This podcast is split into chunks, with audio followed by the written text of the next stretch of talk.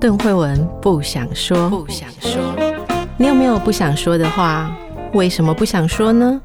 说了伤感情，说了没人懂。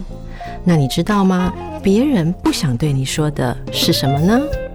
一起探索人与人之间的心理和潜意识。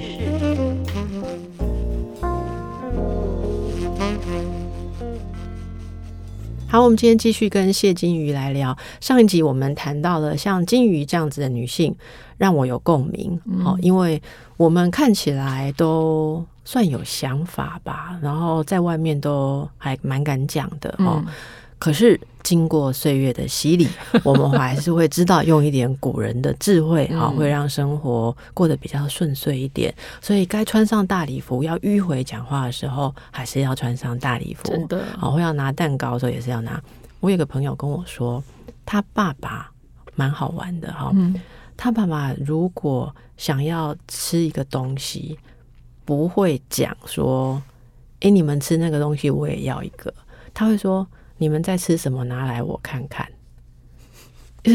然后就好像一个男性，他不能直接表达他要什么，然后，然后他们几个女儿就要自己懂得。嗯，好，例如说，爸爸如果来家里看孙子，嗯，好，那就会说，你们小朋友那个用的那个保温杯拿来我看看。那意思就是隔天你赶快去买一样的送到爸爸家这样子。啊，但是爸爸出来就会说。干嘛要买这个给我？我没有要这些东西、啊。对对对啊！你们不要乱买东西，要节俭这样啊、嗯。所以做女儿有一些道理了啊。是我们刚刚讲了做妻子，还有做女同事 的道理。现在来讲一下做晚辈好不好？哦、女儿跟媳妇，因为快过年了嘛。哎、嗯，过年女儿跟媳妇，我们今年来谈谈有什么可以突破跟进化的的，不要讲好不好？好像没有，今年 今年的讲的是啊，婆婆你那口口罩先戴起来，然后大家都哦，你讲什么我听不到，没有啦。我觉得做女儿是像我爸也是这样，我爸就会说，他就会说啊，那个东西我好像没有吃过。哦，他他也间接哈、嗯，然后他就会说，或者是他就会就会就会，我妈不让他吃一些东西嘛，就盐酥鸡什么，他就会说哦，女儿都回来了，都没有都弄弄这种青菜豆腐。都不拿一点就是有料的东西给女儿吃，然后我心想说，可是我没有。其实他是在说他自己，对对对，没有被丰盛的款待，对他没有就是好吃的东西。对，你都走这种就是白菜啊什么的啊，早要看他等来用假贼，还敢买空瓦机这样子，嗯嗯。然后我想说哦，所以是要空爸妈，但是这种时候我都会通常选择忽视，因为是自己爸爸嘛，就。装死这样子哦，好了好了，那过了阵子，等他稍微默默的在那边 murmur 了一阵子之后，那我等下出去再买个什么红豆饼之类的，嘴巴塞着这样就好了。哎、欸，可是嗯，这个东西的为难，我觉得是爸爸这样讲的时候，我们如果不说，嗯，那其实妈妈就会有点受委屈，不是吗？对，因为妈妈拿呃爸爸拿我们当借口，然后。算是批评妈妈菜做的不够丰盛，对不对？有些女儿在这种时候忍不住会发作，是因为她觉得看不惯妈妈一直受委屈。对，尤其是现在自己已经做了媳妇或做了老婆，就会很知道那种委屈。然后这时候就会为了替妈妈不平出来吐槽爸爸。哦，我很常做这种事，我超常的。对，那你会怎么？这种要怎么说？这种时候说吃那么油干嘛？你是怎样心血管很好吗？就呛他之类的。然后我呛一下，我爸就会我鼻子摸一摸。然后就在旁边就会、嗯、没关系。哎、欸，啊你你妈如果听到你这样呛，我妈会很爽啊，她会高兴哦，超高兴的。我看过有的妈妈是这样哦，女儿为了妈妈抱不平，然后有的时候是呛爸爸，嗯、有的时候是呛什么，你知道？呛奶奶，嗯，替妈妈呛婆婆。对，可是还会被自己的妈妈骂，哎，就说你这样不尊重长辈。哎，对对对。然后女儿有时候会很气，觉得说其实我是在替你抱不平。嗯、妈妈会说我没有要你抱这种不平。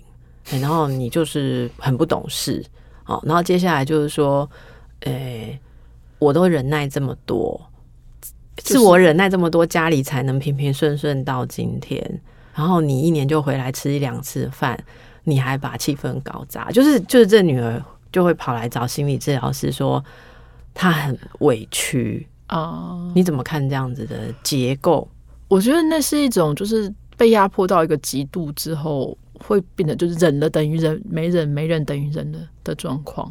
然后大家会在一个好的一个结构当中，每一个人都会觉得在那个舒适圈里面很舒服。然后妈妈就会觉得说都是我忍的，她那个那个状态里面很舒服。那我觉得很多时候就要放手。我自己觉得，你的意思放手是指女儿要对这个家庭结构就是放手啊，就是参与这么多就不要管，就是、嗯、就他他们开心就好了，这样子。其实这里其实给大家一个过年的小建议啊。对，如果你不是常常回家的那种人，你过年过节回家，请不要在难得的这个时间想要对你的家庭进行任何的改善工程，很辛苦，而且通常会很惨。对，而且我觉得主要是，嗯，可能爸爸妈妈在那个结构当中，他们都有得到某种程度的乐趣，就是被虐也是一种乐趣。这句话可能有点不正确，但是很多人是。在他的这个长期以来，他已经习惯了这个结构里面，所以他过得很舒适。你要把他那个壳打出、打破、拉出来，对他来说是不开心的。我觉得要改变一个，呃，应该说搅在一起很久的结构，你要去改变它的时候，嗯、你不能只看现在纠结的这个虐待跟被虐的环节，你可能要看到他们其他地方的交换，或其他地方不同方向的。这个补偿作用，你可能要改的话，要全面大工程的配套去改变，那个蛮困难的。我通常比较懒惰的话，就是教大家，就是你就嗯哦啊三，就是这样就可以了。就是我觉得同理，但是不需要去站在任何一方，因为对美你他们那个结构就已经教这么几十年了，你去也不会更好，你不去也不一定。会更差，最好不要进去想要呃平衡什么或站到一边去了哈。那我们家是反正就是显然就是我爸比较他喜欢抢，他就是喜欢这种被迫害的感觉，所以我觉得他也蛮享受的这样子。嗯，嗯，他某种程度上有一点点 M 的倾向啊。我爸也爸也不要听，对他有点 M 的倾向。你今天录完的时候，你的亲戚朋友都不能听。我 请你来是希望你的亲戚朋友都可以订阅我们的。没有，那个我直系血亲不用听，旁边的那个朋友他们都会听。哇，你刚刚你婆婆也已经排除了。婆婆婆婆，我都有说婆婆好话哦。哎，那我问你啊，哈，对，那你这个学历史的哈，历史上对于怎么做女儿？也会不会记载的比较少？女儿比较少，因为女儿是泼出去的水，不重要。嗯，应该说女儿在一开始就会按照媳妇的那个规格被教育，因为女儿一定是未来是别人家的媳妇，栽培来教化来做媳妇。嗯，那就是三从四德那一套嘛。啊，有没有别的更有趣的？好像就比较少，大部分都是这些东西。你留下来文字的都是这些东西，因为我想教你如何做一做一个逆女这种东西，通常被消。都被销毁了哦，被销毁了，都不会留下来。那少数几个呃，真的做逆女做到极致的是这个创小说啦，创作像这个孟丽君这个故事。嗯、那孟丽君是说，她就是被指腹，哎、欸，不准，就是她的那个未婚夫家里面出了一些事，她觉得说我不想嫁给这个另外一个。烂人，所以他就逃家嘛。逃家之后就，就也逃婚，就是对逃婚，然后就逃家之后就跑去考状元，女扮男装，然后考状元都是考中，而且考得非常好。然后后来就平步青云，当到了宰相，一直都女扮男装，对对对，很厉害。他的故事有点曲折，但是就是这样，很厉害。那到最后，他后来他这个他的父亲。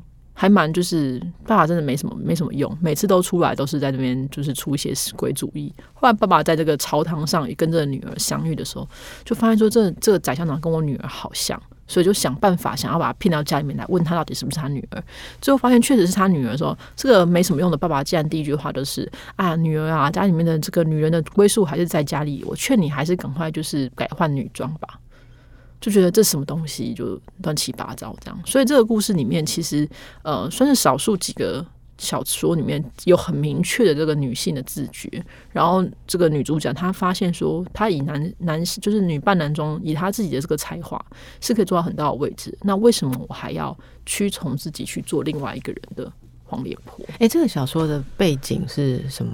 什么时候？呃，写作的时候是乾隆年间，在江南，嗯、所以其实嗯、呃，不是那种女权非常高涨的时代。嗯、这个故这个故事的女主角也好，或者这个作者显然都是这个闺门千金，然后也是绑着小脚的。所以她为什么会写这个故事？是因为这个作者她后来出嫁之后，在婆家那个老公又出了一些事情，她一个人要扛起这个家计，所以过得非常辛苦。那他就会发现说，他其实有这样的才华，可是不得伸展是非常可惜的事。所以在小说里面就实现他自己这个抱负。嗯嗯，嗯，对。但这只有这小，所以这小说其实流传后来还蛮广的。那后来他有改换女装，然后禀报君主说：“其实我骗了男，孩子，没有没有没有是女孩。”不，这个故事写到中间的时候呢，这个女主角就是被这个夫呃未婚夫的这个夫家被这个。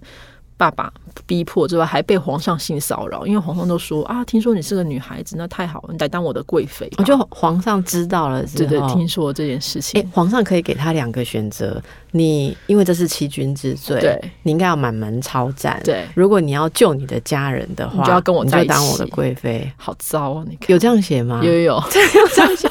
就是这套路没错，古今一样见，好，真的。然后，所以这女主角三个君恩嘛，然后这父亲嘛，还有这未婚夫三个嘎在一起。那这时候女主角就是生病当中吐出了一口血。呃，不要听到血就说，但是你不是医生吗？我说面对这样处境只能生病，是不是？对，生病，然后就会生病啊，因为又郁结嘛。然后生了病之后呢，故事就到这里而已，因为作者就死掉了。哦，作者本人就死掉了，所以他后来就是他也是病死，因为操劳过度去世之后，很多年十几年之后，他的一个表妹，这个表妹就是刚好跟他相反，就是富贵人家的夫人，这一家都很和乐。然后现在讲法叫人生胜利组，对，就是就是很棒的一个老夫人，就想说我姐姐当年这样好辛苦，我把她的小说拿回来写好了。但是因为她毕竟她是一个服从这个父权体制的女性，对，所以她就说女人最好的归宿当然是。家里面呢、啊？哎、欸，所以他会写出什么样的结局呢？最后的结局就是最后女主角还是跟那个男孩在一起了。你说跟他未婚夫，可那个不是个烂人吗？没有啊，未婚夫本来是是还好的，是未婚夫他们家被陷害，所以未婚夫夫夫未婚夫跑走了，然后爸又找了另外一个比较差的这样子。哦，所以未婚夫还可以，但是也没什么用处，这样子。哎、欸，你刚刚讲的那个埋下的这个伏笔，我觉得很有趣。所以，在一个体制内的这个表妹拿来重写结局的时候，嗯，好像终于最初的那一个婚约，或者就是他本来婚约。比嫁给皇上还要更正确，就是对，因为嫁给皇上的话，等于就是不服从前面。我觉得当时的女性，然后那个贞贞洁这件事情，从一而终，那个贞很重要。然后，因为一开始故事的其实一开始的时候就就已经预设了他们两个一定会在一起，就说他们什么仙女下凡啊。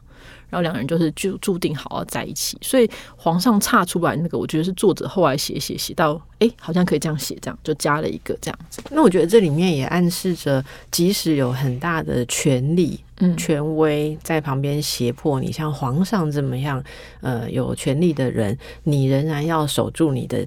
贞洁就是就是不能不从这样，就是就是你仍然要好好的去嫁给你本来有承诺要嫁的人，嗯，是这样吗？是。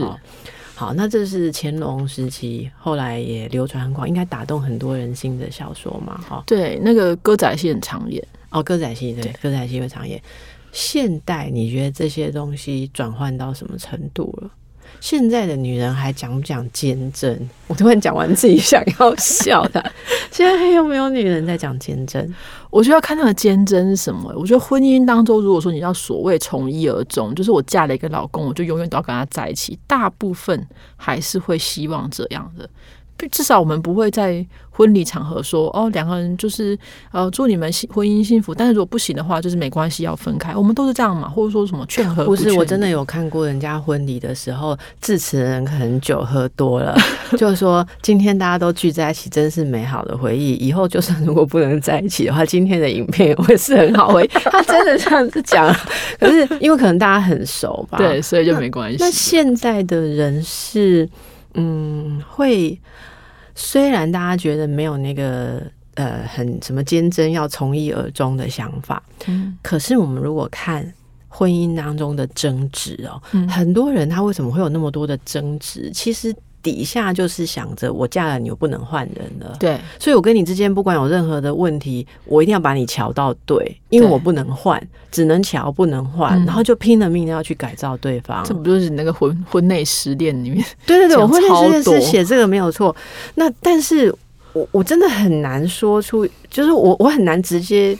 讲出说，其实说穿了，你就是有从一而终的观念，没错。所以你就是所有的鸡蛋，现在就觉得你在这里，你非把它搞好不可。其实这在婚姻当中有时候也是必要的态度，但如果稍微松弛一点来看的话，好、嗯，不行就不行了。对，还是我觉得他心里面要留着一个说，如果不行可以分开的人，反而可以在一起比较长久。嗯，我我以前第一次听到这句话的时候，是从一位女性长辈那里听来的。嗯、可是我我那时候没有。很理解，我是觉得他讲的好奇怪，嗯，现在才慢慢知道这个道理啦，嗯，好，那呃，现在的女性有没有想要嫁给？因为因为我们没有什么，好像没有什么电检制度嘛，哈，对。现在女性，你觉得有多少会想要嫁给第一次发生亲密关系的男人？我觉得二十岁之前，应该大部分人都会这么觉得。